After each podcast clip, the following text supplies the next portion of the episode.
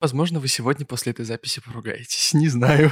Пойдет как пойдет. Во-первых, мне за такие лекции с последних пор платят, если что.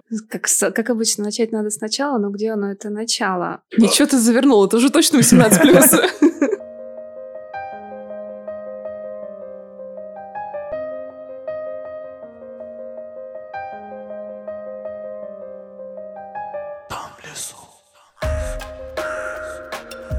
Всем привет, котики-домочадцы! С вами подкаст «Дом в лесу» и мы его ведущие Дафна, Зак и мистер Лис. И сегодня у нас в гостях целых два человека, которые играют немаловажную роль в нашей читательской жизни. Первый человек — это а, книжный блогер и как это выяснилось недавно, исполнительный директор а, издательства «Полынь» Саш Лазарев. Привет, Саш. Привет, привет. На самом деле, за тот год, который прошел с тех пор, как мы записывали первый подкаст, многое произошло. Ну, об этом ты расскажешь чуть позже. И с ним вместе писатель издательства «Полынь», надо заметить, и автор книг «Огневица» и «Рогана» Анит Феверс. Привет, Анита! Всем привет! Спасибо за приглашение.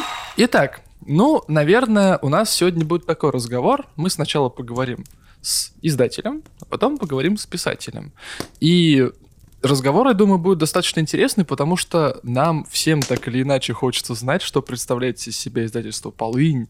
Оно у нас очень молодое очень амбициозное, и планов у них достаточно много, и об этом мы, наверное, будем спрашивать и Сашу, и Аниту, и всех, э, всех, всех, всех. И ведьм всяких. Ну и к тому же редко, Полы. когда получается такая удача, что можно а, в одной комнате да, записать какой-то подкаст, разговор одновременно и с издателем, и с автором, да, и послушать про вот эту вашу внутреннюю химию, симбиоз, да, и всякие такие клевые штучки. Ну и, возможно, вы сегодня после этой записи поругаетесь. Не знаю.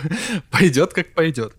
Саш, первый вопрос к тебе будет такой. Расскажи, пожалуйста, вообще, как трансформировался компас фэнтези в полынь? Как это произошло и что к этому подвело?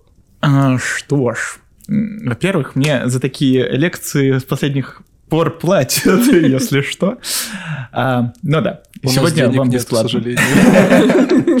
Что ж, да, э, с 2021 года э, я был руководителем направления Compass Fantasy в издательстве Compass Guide, в рамках которого как раз-таки вышла и первая книга Аниты Рогана, и много-много других классных книг, которые и ребята любят, те же «Боль как люди», например. О, да. И к концу 22 года было принято решение и мной, и моим руководством вышестоящим, что пора закрывать серию, не потому что с ней все плохо, а потому что с ней довольно все хорошо было, и пора трансформировать это в отдельный проект, который тогда еще не был назван. И вот в начале 2023 года меня буквально пинком э, выперли из серии и сказали, как бы, вот, э, тебе шанс, э, сейчас нужно открыть свое издательство, придумывай. А, и, собственно, полгода назад тогда и родилось слово «полынь», хотя вариантов у нас было громадье, а, но из-за всяких проблемок с авторскими правами, из-за разных других э, брендов и названий магазинов и издательств получилось то, что получилось. Но, в принципе, слово «полынь» меня полностью устраивает, оно нравится людям. И главное, у нас есть очень много пересечений с книгами Антонины Крейн, с книгами Оли Птицевой и, конечно же, с великой ведьмой Алены Полынь, что меня очень радует. Ну, на самом деле, действительно, вот э, для меня, как для человека, у которого был там какой-то опыт в эзотерике, скажем так, и вообще вот человеком знакомым с вот этой какой-то магической, мистической... И с Аленой а, Полынь лично. И с Аленой Полынь, ну не лично, но да, я Алену Полынь знал еще до вашего издательства, она достаточно а, эпатажная персона в мире эзотерики, и как бы для меня тоже, ну вот, э, каким-то определенным вот этим вот мистическим вайбом, да, веет от названия вашего издательства, это прикольно, мне лично очень нравится. То есть ты специально вот, ты увидел Алену Полынь и понял, это идея идеальный бренд, я хочу такой же. А, нет, на самом деле все было, к сожалению, не так, хотя было прикольно. А, нет. а вы видели на МКЯ, кстати, она а, сидела да, на стенде. Это, это было уже после, я сейчас об этом расскажу тоже. У нас было много названий, а, среди которых был и Gargona Books, который есть в Чехии, такой бренд, который издает фэнтези, поэтому мы не смогли его зарегистрировать. Был и вариант со Spirit Books, но мы поняли, что есть Inspiria, и поэтому мы бы слишком пересекались. Было много вариантов всяких травяных, цветочных названий. И была Алена Полынь. Алена Полынь была после.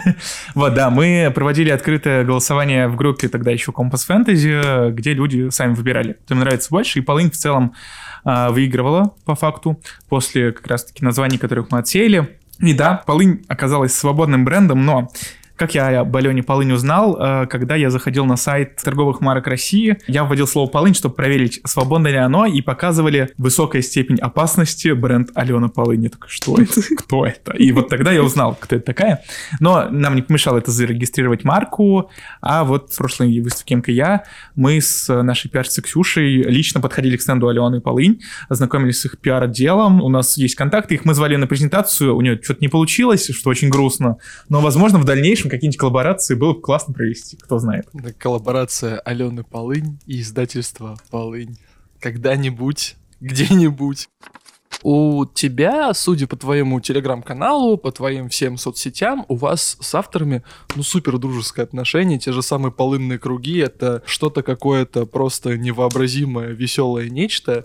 И, наверное, тут хотелось бы спросить про отношения издательства-автор и как вообще в целом издательство «Полынь» в качестве тебя, большого босса такого, влияют на судьбы таких вот маленьких писателей, которые очень хотят быть э, классными, изданными, и вот это все. На самом деле, наверное, это идет корнями из того, что я много лет э, как книжный блогер, и в целом пересекался со многим количеством авторов, которые, в свою очередь, много жаловались на разные издательства, им было некомфортно, где-то что-то.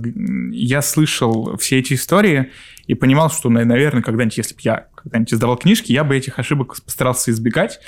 И каким-то образом мне этот шанс дали, и сейчас я стараюсь играть со своими авторами в лояльность, в честность, в открытость, не превышая себя над ними, не превращая их в мешки денег, а понимая, что они такие же люди с такими же амбициями, с такими же страхами, как и у меня. И мне кажется, это честно, когда мы играем на равных. Вот, и мне кажется, что сейчас у нас формируется классное такое дружественное, теплое комьюнити, где каждый автор готов помогать другому автору, и каждый из авторов так или иначе в трудный момент может помочь мне или понять, если я приду к нему по какому-то острому вопросу. Наверное, так. Вот просто дружеские отношения, без всяких купюр там, условно говоря, это очень круто. На самом деле желаем всяким разным издательствам такого отношения к своим писателям. И, ну, это правда здорово. Я бы хотел издаваться у вас, если что-нибудь когда-нибудь напишу, наверное. А вот на самом деле ты сейчас сказал про бережное отношение к авторам, да, такое лояльное, какое-то оберегающее. И э, у меня это как-то скрестилось с мыслью, что для каждого автора его книга — это как ребенок. И если пытаться вписать вот эти взаимоотношения автора и его книга в большой бизнес, то это получается буквально как торговля детьми, если это рассматривать в концепции, вот, знаешь, такого бизнеса, который безжалостный, просто вот бабки, бабки, бабки, бабки. Ничего ты завернул, это уже точно 18+. Но я хочу сказать, что после строк, который сейчас сказал Лис, возможно, за нами приедет Роскомнадзор, но это не точно. Ну, мы не продаем детей. Мы осуждаем торговлю детьми. А, книга «Я собачка» прекрасная про эту тему как раз. Колдуете для продвижения? Ну, конечно, мы даже снимали несколько тиктоков на эту тему, как мы колдуем в офисе. Не, на самом деле, полынь — одно из слов было. Почему? Потому что одной из наших ключевых фишек является то, что мы выпускаем только русскоязычных фэнтези, э, только русскоязычных авторов. И, соответственно, полынь для российского читателя, для русского человека это что-то типа деревенское, это что-то может быть связано с ведьмами, с травами, с лечением. Какие у вас ассоциации вызывает это слово? Скажите мне. Окуривание помещения от всякой нечисти. Ну да, магическое что-то а, и изгнание нечисти. Ну, абсолютно точно, да. Талисманы, зелья, колдовство. Ну, все сыграло. Полынь, наверное, самая колдовская трава, да, из... А как же шалфей? Скорее, самая известная колдовская трава. А хочется поговорить после того, как мы поговорили про издательство, хочется поговорить немножко про писателей, и, наверное, они перейдем к тебе. И хочется спросить, какой, в принципе, путь прошли твои книги до того, как они пришли в издательство «Полынь». Что поменялось, кроме названия? Может быть, что-то по содержанию? Или все осталось так, как было? Как, как обычно, начать надо сначала, но где оно это начало? Путь, он начался на самом деле в Инстаграме. Потому что когда я... Инстаграм запрещенная социальная сеть на территории Российской Федерации.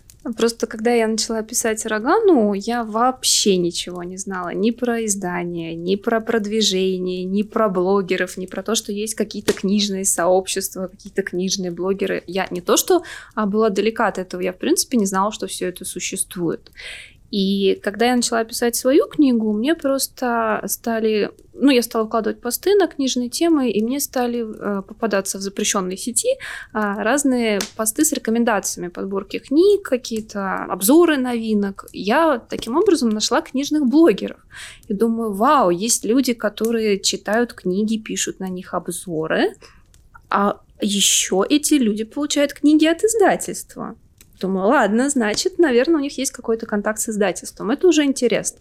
Я начала, ну, подписалась на какое-то количество книжных блогеров. В одном из розыгрышей а, встретила как раз а, вот Сашин аккаунт, подписалась на него. Да, и так постепенно следила за людьми и смотрела за тем, а, в какие издательства они идут, как они это делают, то есть там отправляют письма или там при, приходят вживую в издательство и говорят, здрасте, вот там моя рукопись. И постепенно так накапливал опыт. И когда у меня появилась а, Рогана, уже, ну, как черновик, я более-менее представляла себе, что, что с ней делать дальше, что надо ее там рассылать в издательство, как-то рекламировать, продвигать. А разослать-то я ее разослала, конечно, но ответа не было ни от кого вообще ни от одного издательства. Не то, что там отказов или прочего, или спустя, как у многих приходит там полгода, год, три года. У меня ни одного ответа не пришло, и даже и не предполагалось.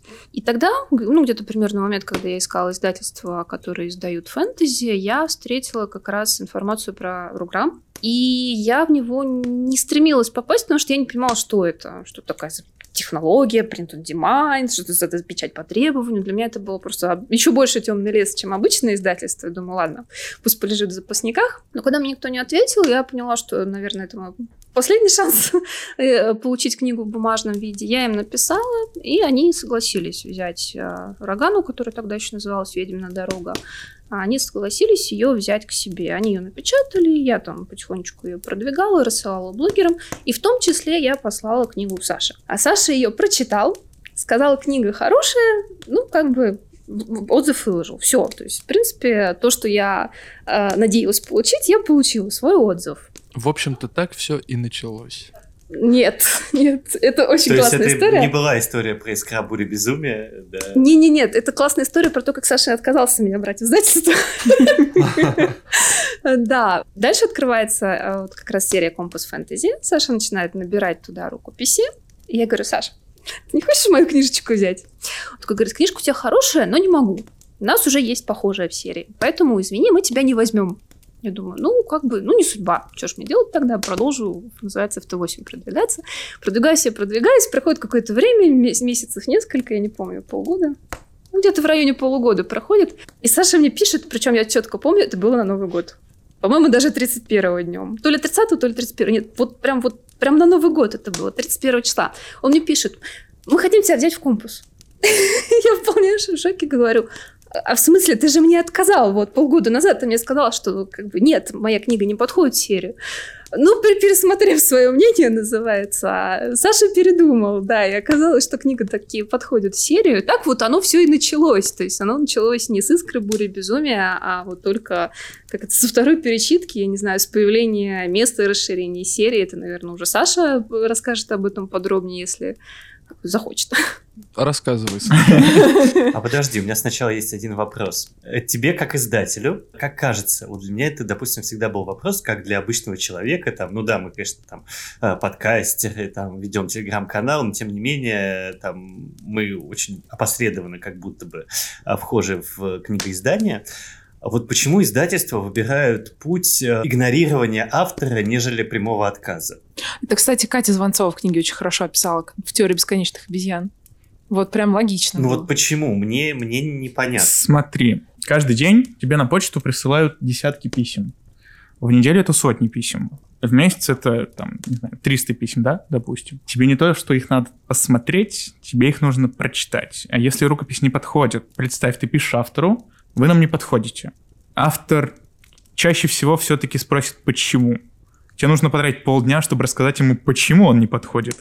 И ты вместо того, чтобы тратить время на то, чтобы вкладывать ресурсы. В автора, которого ты уже издаешь, ты должен писать отказ тому, кто просто не попадает ну, в серию. Как будто бы это пустая работа, да, я теперь понял о чем ты. А я с точки зрения автора скажу так. Получить ав- хотя бы автоматизированный ответ, то есть от бота, банально, было бы гораздо легче, чем сидеть вот в этом пустом ожидании и не знать, ну, как бы есть у тебя хоть какой-то шанс. Да. Просто ну, там, здрасте, это бот такой-то, вы нам не подходите. Все. Этого достаточно, чтобы эту тему закрыть и просто идти дальше. А не сидеть, ой, а вдруг меня возьмут, а вдруг меня не возьмут, а По вдруг идее шанс же все-таки можно есть. же даже наладить какого-нибудь а, автоматизированного бота, да, который, ну, например, если вот за месяц там рукопись не берется в рассмотрение, да, отвечал бы, что извините, простите, нет. Ну, не знаю, например, мой личный опыт подсказывает, что нет смысла ждать дольше там месяца, максимум двух, потому что если да, то, ну, я не знаю, может, опыт Аниты другой, у меня, если да, то этот матч происходит сразу. Я редко ждала там больше месяца. Поначалу, когда я только пришел во все это, я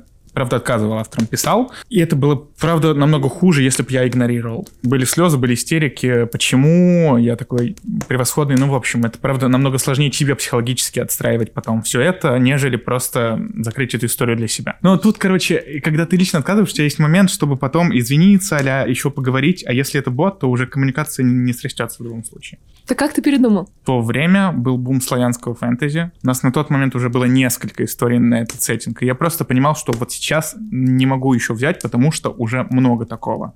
А, несмотря на то, что и Роган, и Огневица это более такое балтийское фэнтези, все-таки вайбы славянского там где-то прослеживаются. Ну, Но они много, очень близко на самом деле. Да, да, да. И в, в тот момент просто не было возможности. Потом, э, через какое-то время, я такой, типа, надо набирать план на следующий год, я могу это сделать. В тот момент этого не было. Плюс тут э, спасибо нашей общей подруге Насте, Анна Свон, потому что я помню, когда мы гуляли в Коломенском, она такая, посмотри Аниту еще раз. Я такой, но посмотри. Вообще, если бы она меня не пинала, может быть, я не дошел бы. Поэтому тут ей, правда, большое спасибо за то, что она нас Да, свела еще спасибо. раз. Сердечки. И, наверное, давай с тобой поговорим немножечко про твои книги, потому что это безумно интересно. И я, наверное, тут расскажу немножечко э, свои впечатления от э, Огневицы и Роганы. Слушай, если говорить вкратце, то и Рогана, и Огневица — это интересное, вот как уже говорил Саша, балтийское фэнтези.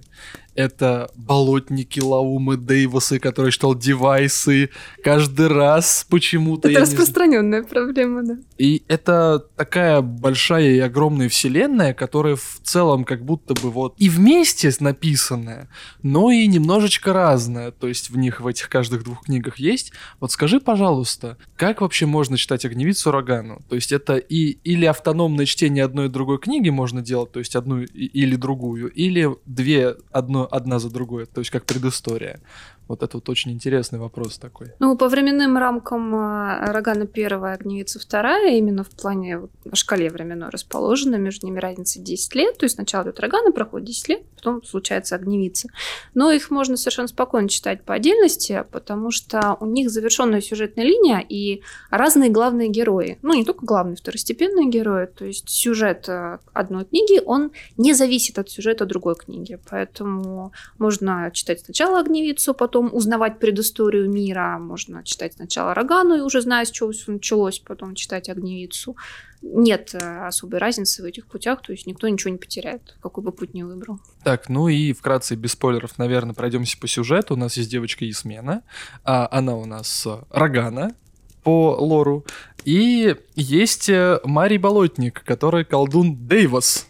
Дейвос, не путать с Не девайсом. девайс. Да-да-да. Не девайс.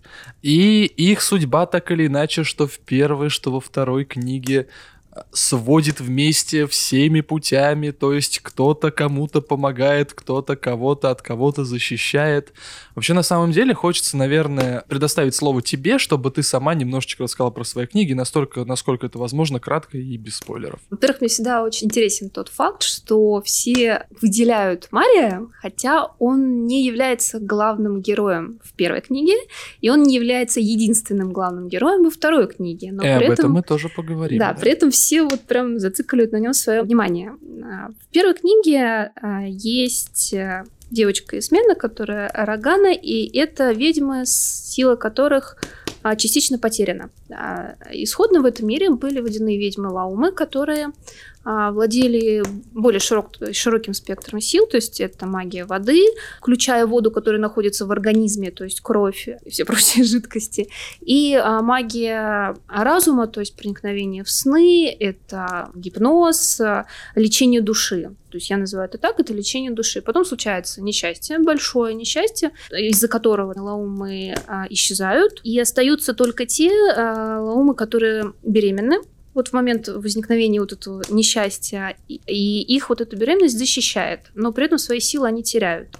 И их дети э, рождаются уже с усеченной силой, они теряют как раз возможность э, а, обращаться с водой полностью и практически теряют возможность лечить душу, у них остается только исцеление. И вот таких-то девочек их и называют роганами, то есть это потомки Лаум.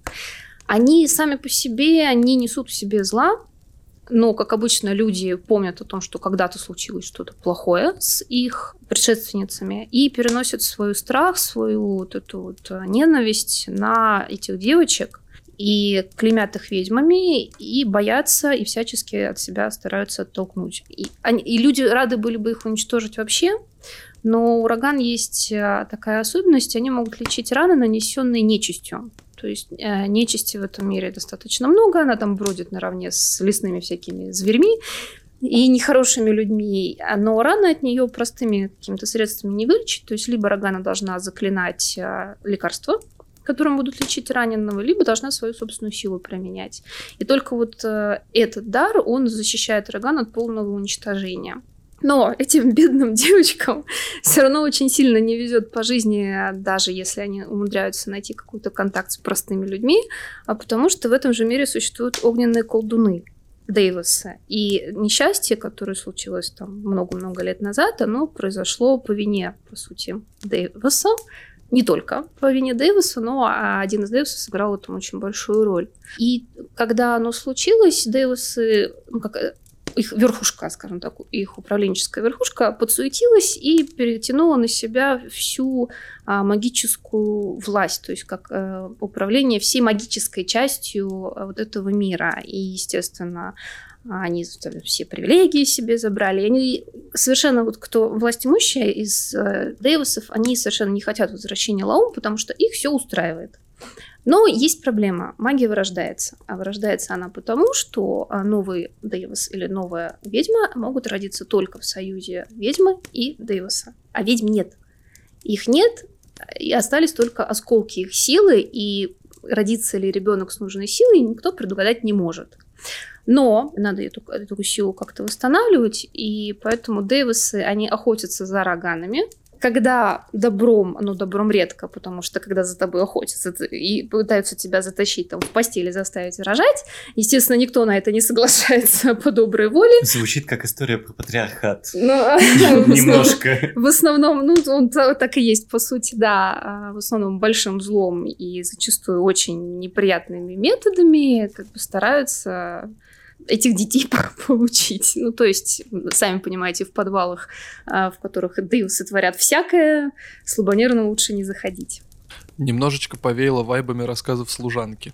Чуть-чуть. Да, что-то в этом, кстати, есть. Ну, опять же, да, это такие темы во многом актуальные для Это, наверное, просто тема, истории. которая вот витает в воздухе, да. потому что нет, про рассказ служанки я, честно, даже не вспоминала во время написания, но вот сама вот эта атмосфера, она, видимо, просто сама вплелась э, в историю. И поэтому, конечно, Роган Дэвисов, они максимально стараются спрятаться и не показываться им на глаза, и одно только упоминание ввергает их просто в ужас. Поэтому, когда там э, девочка Ясмена услышит про Дэвиса Мария, она думает удрать от него со всех ног куда подальше и бросив все, что у нее есть. Ну, по понятным причинам. Я да. бы, наверное, тоже удрал, будь бы девочка Ясмена, от такого бы Мария Болотника. Смотри, э, Дейвисы, Роганы, Лаумы и вот эти вот все магические твари балтийские. А почему именно балтийские? Почему именно там ты нашла свое вдохновение? И вот я, наверное, как э, большой вообще любитель всей этой фольклористики, попросил бы еще рассказать, вот, может быть, про какой-то балтийский фольклор, который ты использовал, потому что это все дико интересно. Балтийский фольклор, он на самом деле очень схож со славянским, видимо, потому что как соседи, и фольклор у нас тоже очень схожий, поэтому их легко было переплетать. А вдохновение это тоже моя любимая история. Не такая, как вот с тем, как меня не взяли в издательство, из другой э, серии. Но я, правда, эту историю очень люблю. У меня есть любимая художница Диана Ренжина. Может быть, кто-то видел ее там работы? Нет? Ну, в общем, она живет в Риге. И я ее работами очень сильно всегда вдохновлялась, и, потому что у нее совершенно мистические шаманские рисунки, я обожаю ее стиль иллюстрации. И однажды в всеми любимой запрещенной сети она выложила легенду, легенду народа Ливов, то есть это тоже балтийский народ, про то, как э, птицы возвращаются по весне, принося эту весну на своих крыльях. И я почему-то так зацепилась за эту историю, то есть я даже не могу сказать, про что она была для меня, про вдохновение, про обретение чего-то нового, про пробуждение. Но вот я за нее зацепилась и думаю, Балтийская мифология. Почему я никогда ее нигде не встречала? То есть при моей большой любви к сказкам вообще с детства, я обожаю сказки, у меня там куча сборников сказок, всегда на полках была, их там от корки до корки читала, я не встречала балтийскую мифологию. Я просто полезла сначала на сайт вот этого народа Ливов, э, посмотрела все, что там было представлено из легенд, потом думала, мало как-то, давайте посмотрим, что есть еще, и дальше я пошла читать уже там про латвийскую, литовскую, мифологию, там, читала сборники, нашла сборники сказок, прочитала, потом нашла какие-то тоже сравнительные книги славянской, балтийской мифологии, прочитала, и вот так я все больше и больше в это погружалась, и вот как раз нашла вот эти легенды про Лаум, как раз таки, которые водяные ведьмы, которые э, являются вместе с дождем, они э, крадут детей, заплетают дождевые струи если не ошибаюсь, в паутину, и этой паутиной ловят там у души. В общем, там совершенно жуткие вещи, на Какая самом деле, они творят. хтонина, Да. извините. Мне очень нравится. И я, когда увидела этот образ, думаю, да это же то, что мне надо. Я хочу написать из этого историю. Роганы — это, а, по сути, балтийские ведьмы, но они ведьмы бытовые. То есть это ведьмы, которые колдуют на уровне вот дома. Дом, хозяйство, вот, э, семья, лад в семье, вот это все, вот, это их вотчина.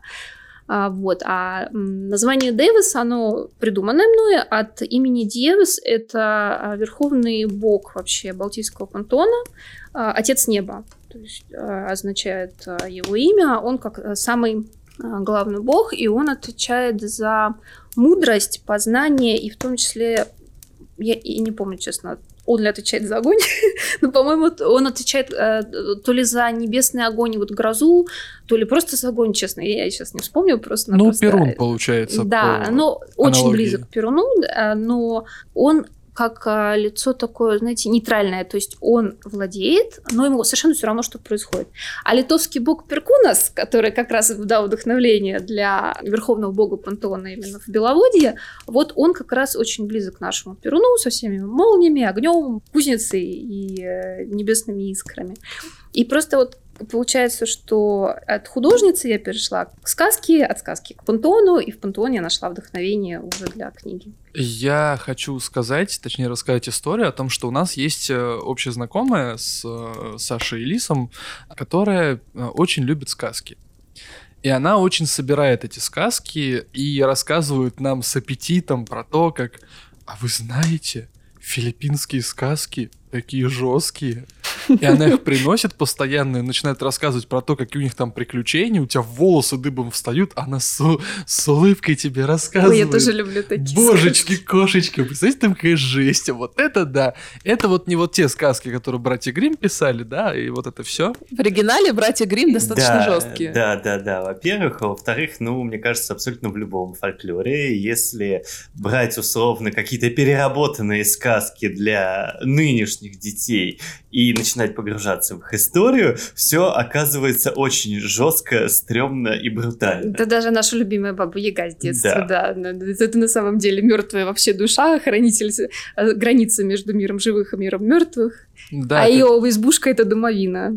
Когда я узнал об этом из, по-моему, левого полушария интроверта или правого полушария интроверта, как это YouTube, канал называется, я такой, вау, а почему я об этом раньше не додумался? Ну, типа, костяная нога, если она живой ногой вступит в мир мертвых, ну, ей капец объективно.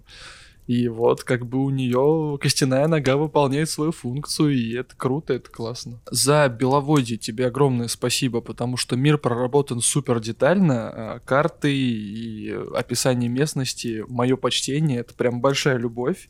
По поводу различий Роганы и Огневицы. Хочется спросить про разницу главных э, героинь в Рогане и главной героини в Огневице. Чем у них разница? Ой, разница у них огромная. Я их обеих очень люблю, но она абсолютно разная. И от того, насколько они разные, играет э, вся атмосфера книг, потому что она тоже настолько же разная, насколько героиня.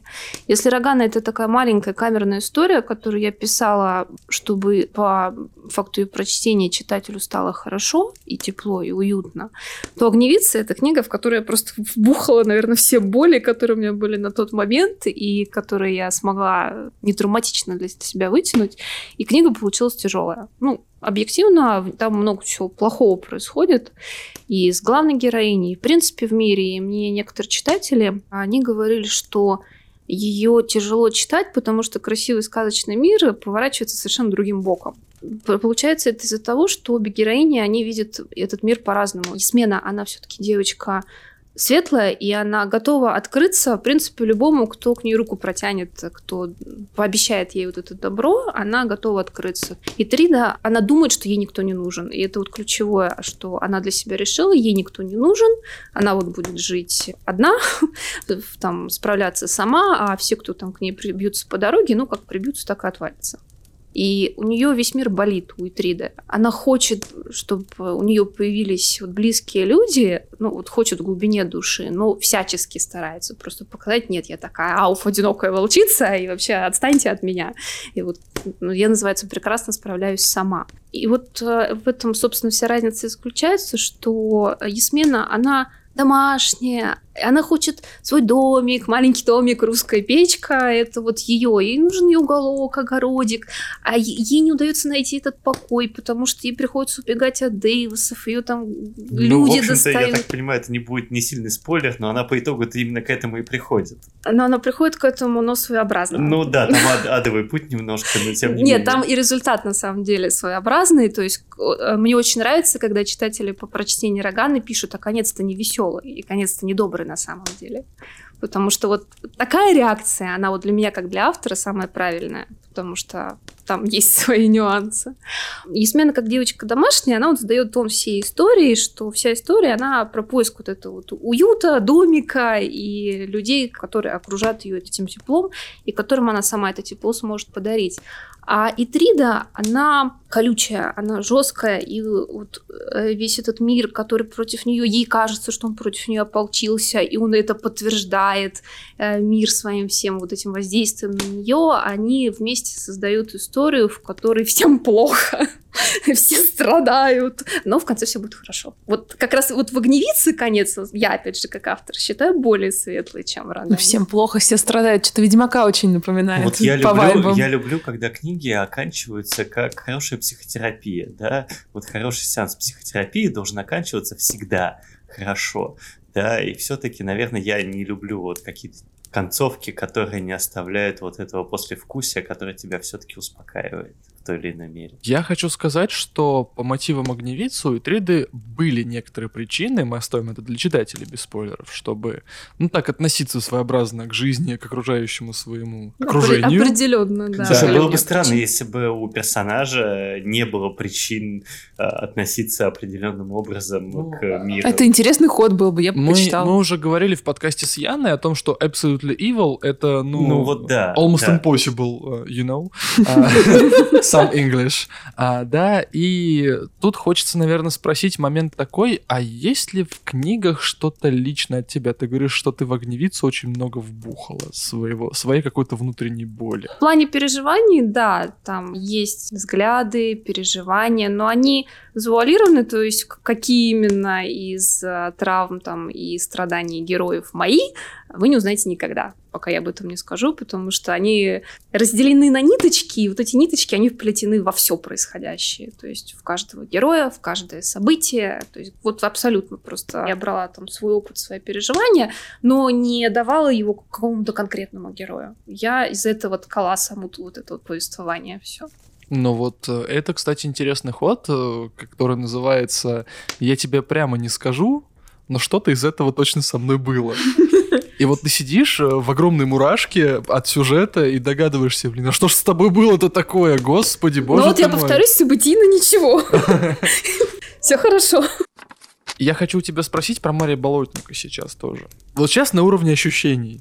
Сейчас введу такой дисклеймер. Э, подтвердили, опровергни. В обоих книгах и в «Рогане» и в «Огневице» он как будто бы выступает таким вот супергероем, которого мы заслужили. Он и там Ясмене помог, и там Святогору пытается помочь, как будто бы. Вот как так вышло, что вот он весь такой тащитель, хотя по идее Ясмена должна его бояться, он же все-таки Дейвас. Наверное, может быть это и правда синдром Дамблдора, но не знаю, может быть, я чего-то не понял. Я каюсь и расписываюсь в своей э, тупизне в этот момент, что, возможно, я что-то не понял, и все на самом деле не так. Подтвердили, опровергни, пожалуйста. Блин, я никогда не сравнивал с Дамблдором, но правда вот это сейчас отличная мысль. В Рогане он ей не помогал, он просто ей воспользовался, чтобы добиться своих целей, пройти туда, куда он не мог пройти без ключа в виде ее силы. Скажем так, это просто так получилось, что ей туда и надо было. И, а в общем и целом совершенно никакой помощи он ей оказывать не собирался. И, в принципе, если бы не ее там особенности и не соседство приречия с вполне конкретной серой чащей, про которую, увидев которую, точнее, Мария вспомнил, что она не просто такая себе чаще, а со своим секретом, то, возможно, он со своим товарищем просто увез бы ее в школу, где ее судьба была бы неизвестна абсолютно. Поэтому сказать, что он тащитель в Рогане, абсолютно нет. Тащитель в Огневице, опять же, он тащитель ли? Он просто задал направление для побега в момент, когда Итрида удирала со всех ног. Тут появляется Мари, да, и он за счет того, что уже заматерело, там прошло 10 лет, его сила укрепилась, и они просто, Итрида и ее товарищи не смогли от него сбежать, а просто Мари, получается, их заставил пойти туда, куда счел, что им надо пойти, и опять же таки так совпало, что в этом месте э, им обоим и 3D и Марию дали ответ, который они совершенно не ожидали, но который случился и который скорректировал дальнейшее движение. Они стали уже двигаться вместе, и Мари стала 3D помогать. А так как он тоже ее тащил в это вот э, место абсолютно не с целью ей помочь и как-то там по свою силу ей на пользу проявить. Вот сейчас будет небольшой камин на самом деле, потому что мне чем нравится наш подкаст? А, тем, что ты напрямую можешь задать авторам, которые написали твои любимые книги, которые у тебя стоят на полках, некоторые вопросы и получить на них некоторые ответы.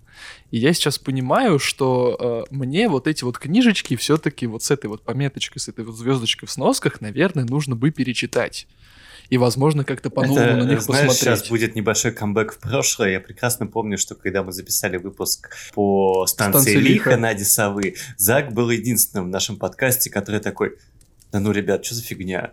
Я что-то, мне что-то вообще не понравилось, я что-то ничего не понял. Мы с Дафной тогда, так, а теперь давай раскладывать книгу, значит, э, мы начинаем ему там объяснять всякие тонкости, всякие нюансы, и вот спустя там полгода, э, год, да, И я Зак- снимаюсь в буктрейлере «Бессмертника». да, у Нади Совы. А, вот, и вообще дико фонтанирует восторг. Но я, фан, я фанат. Ну, сейчас автопом тоже скажу, не безотносительно темы нашего подкаста сейчас.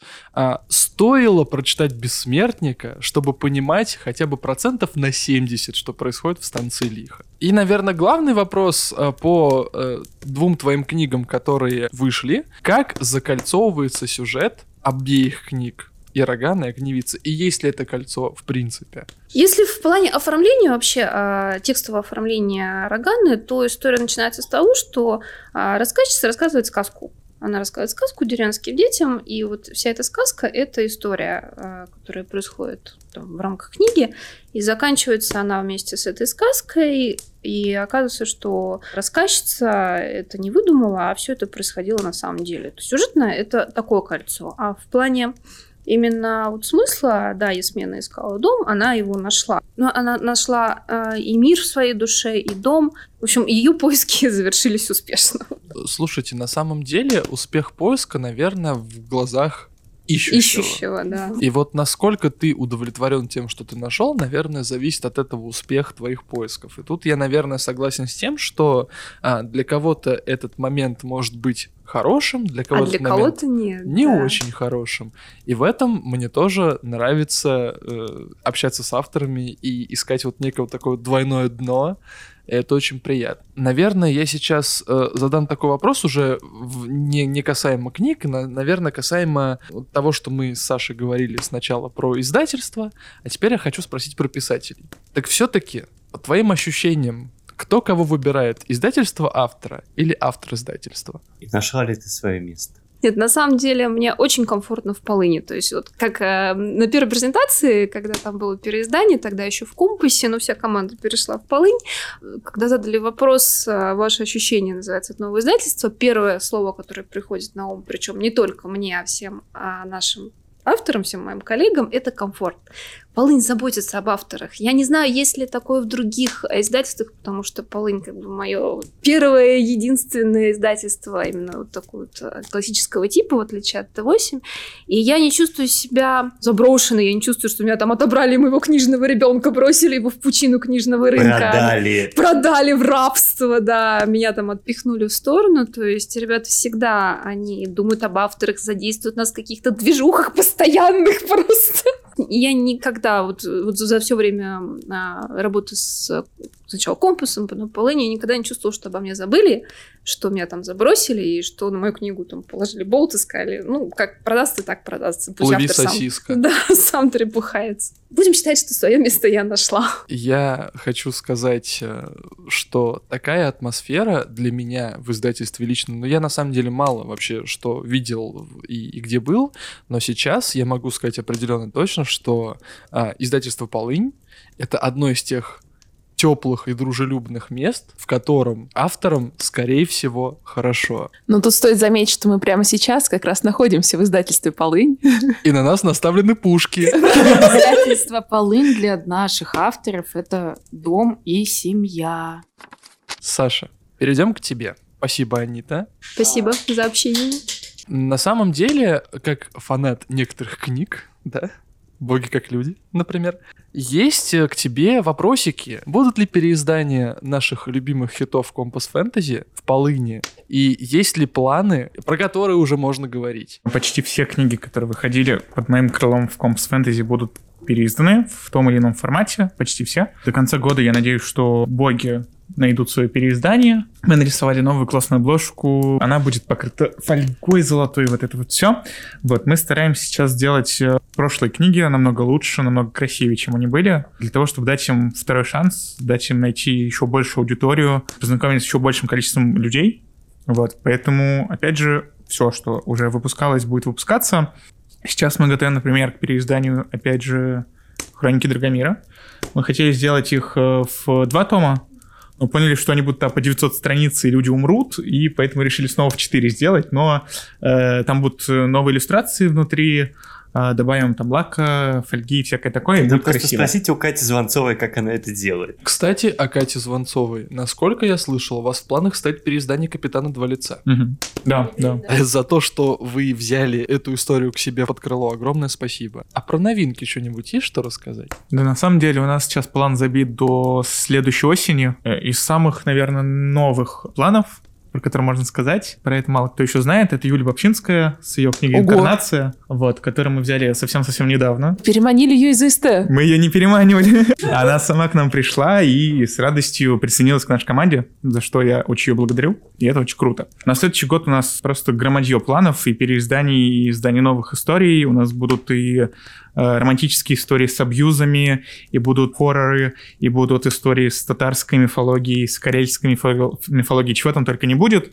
В общем, просто продолжайте следить, потому что мы приготовили много-много интересного. Хочется, опять же, второй раз сказать спасибо, потому что на самом деле, как по мне, вот сейчас меня поправьте, господа ведущие, а, репрезентация а, мифологии малых народов нашей страны как будто бы сейчас в тени вот этих вот больших славянских мифологий, балтийских мифологий, какой-то азиатчины.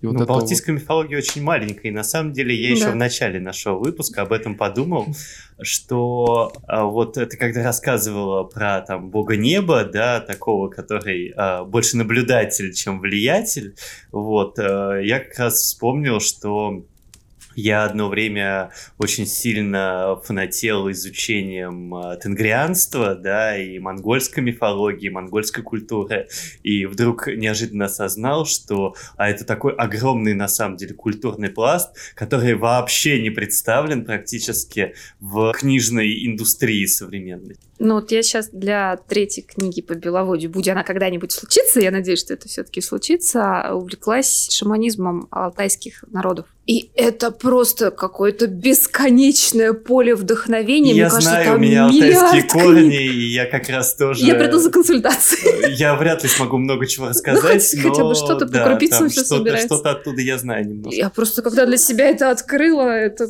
было потрясающе. Да, по поводу монгольской мифологии, почитай наш «Черный восход» Ли Рейн. Итак, на самом деле получилась очень содержательная беседа, и хочется сказать спасибо всем тем, кому мы сегодня пришли, потому что пишемся мы в офисе Полыни, а, в замечательной переговорке просторной.